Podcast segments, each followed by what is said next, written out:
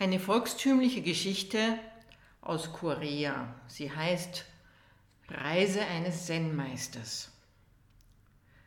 An einem kalten Wintertag wanderte ein Zen-Meister einen Bergpfad entlang. Kein Mensch war ihm an diesem Tag begegnet. Kein Fuchs, kein Hase hatte seinen Weg gekreuzt. Alles Leben schien sich zur Ruhe gelegt zu haben. Nur das gleichmäßig wiederkehrende Knirschen des Schnees unter seinem stetigen Tritt unterbrach die Stille, die über der Landschaft lag. Plötzlich aber vernahm er außer der Monotonie seiner Schritte ein weiteres Geräusch. Es war unverkennbar der Klang einer menschlichen Stimme. Er hielt inne und lauschte. Deutlich hörte er nun eine Frau schluchzen. Suchend ließ er seinen Blick über die Umgebung schweifen und erblickte seitlich vom Weg eine Ansammlung von Grabhügeln. Dort schien das Schluchzen herzukommen. Langsam näher herangehend sah er eine Frau zwischen den Gräbern hocken. Den Oberkörper hin und her wiegend hielt sie ein lebloses Kind in ihren Armen und weinte bitterlich. Trotz der eisigen Kälte trug sie dünne Sommerkleider und das Kind war lediglich in ein altes Tuch gewickelt. Neben der Frau war die dünne Schneeschicht vom Boden weggekratzt worden. Wie ihre blutigen Finger verrieten, musste sie vergeblich versucht haben, mit bloßen Händen ein Loch in die gefrorene Erde zu graben. Ohne den Meister zu bemerken, begann die Frau laut zu klagen, wobei ihr mit heftigem Schluchzen immer wieder die Stimme versagte. Oh, mein Sohn, mein Sohn, nach dem Tod deines Vaters lebte ich nur noch für dich. Jetzt bist du auch tot. Seit neun Generationen immer nur ein einziger Sohn. Mit dir ist unsere ganze Familie gestorben. Wie soll ich weiterleben? Lass uns zusammengehen, zusammen zu deinem Vater gehen. Ergriffen von diesem Bild tiefen Leids, wandte der Meister seine Aufmerksamkeit dem Kind zu. Eingehend betrachtete er es mit seinem inneren Auge, bis er sich ganz sicher war. Dieses Kind war gestorben, lange bevor die ihm bemessene Lebensspanne abgelaufen war. Vorsichtig trat er nun hinzu und machte sich der Frau bemerkbar. Mit einer leichten Berührung vergewisserte er sich, dass der Körper des Kindes noch nicht erkaltet war dann sagte er zu der Frau, wenn wir die Seele deines Kindes schnell finden und zurückholen, dann könnte es leben. Ich werde mich sofort auf die Suche machen. Während ich weg bin, musst du dein Kind warm halten und die Kerze deines Herzens entzünden. Erlischt die Kerze deines Herzens, bevor ich zurück bin, werden dein Sohn und ich nicht mehr zurückkehren können.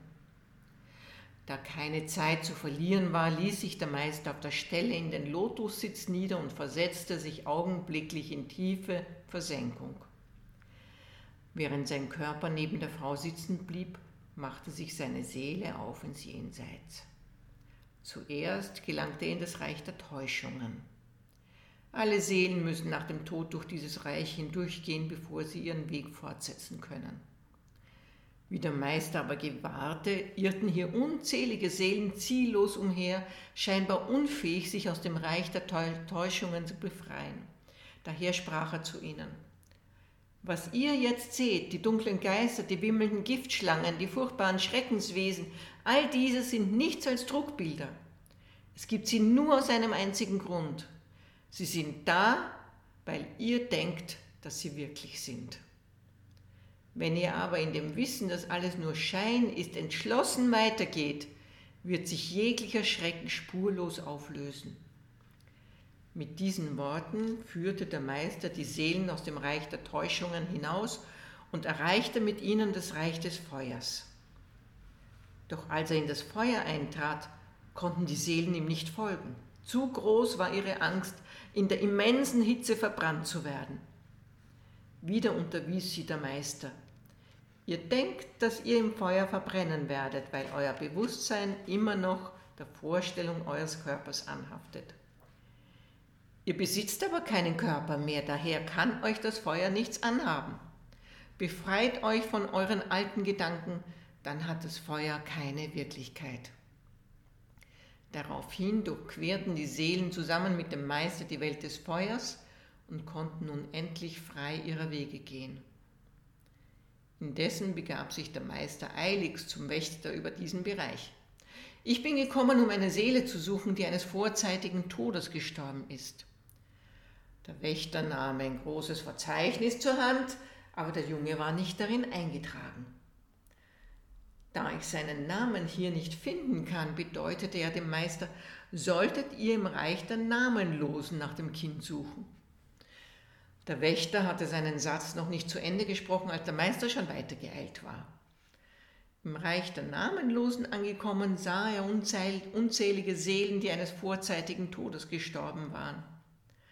Zusammen mit dem dortigen Wächter fand er aber tatsächlich die Seele des Jungen.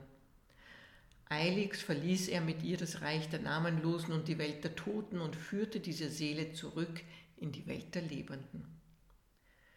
Die Mutter, die inständig auf die Rückkehr des Meisters wartete, hatte inzwischen ihre letzten Kräfte verbraucht. Das Licht ihres Herzens flackerte nur noch und sie stand kurz davor, selbst das Leben auszuhauchen. Als aber der Meister die wiedergeholte Seele in den Körper des Kindes zurückgab, wurde das Kind in den Armen der Mutter wieder lebendig. Dies ließ auch ihre Lebensgeister zurückkehren. Sie spürte, wie neue Kraft und neuer Lebensmut sie durchströmten, und weinend vor Glück umarmte sie ihren verloren geglaubten Sohn. Der Meister aber lachte erleichtert auf und sagte, Nachdem ich im Reich der Täuschungen, im Reich des Feuers und im Reich der Namenlosen gewesen bin, wurde mir erneut bewusst, dass nichts wirklich existiert. Eine schöne volkstümliche Geschichte. Was sie mir zeigt, ist, wir haben oft Angst vor Dingen, die uns real erscheinen, so wie die Seelen inmitten der dunklen Geister und Giftschlangen Oft tauchen sie in der, Nacht auf, wenn wir vor Sorgen nicht schlafen können.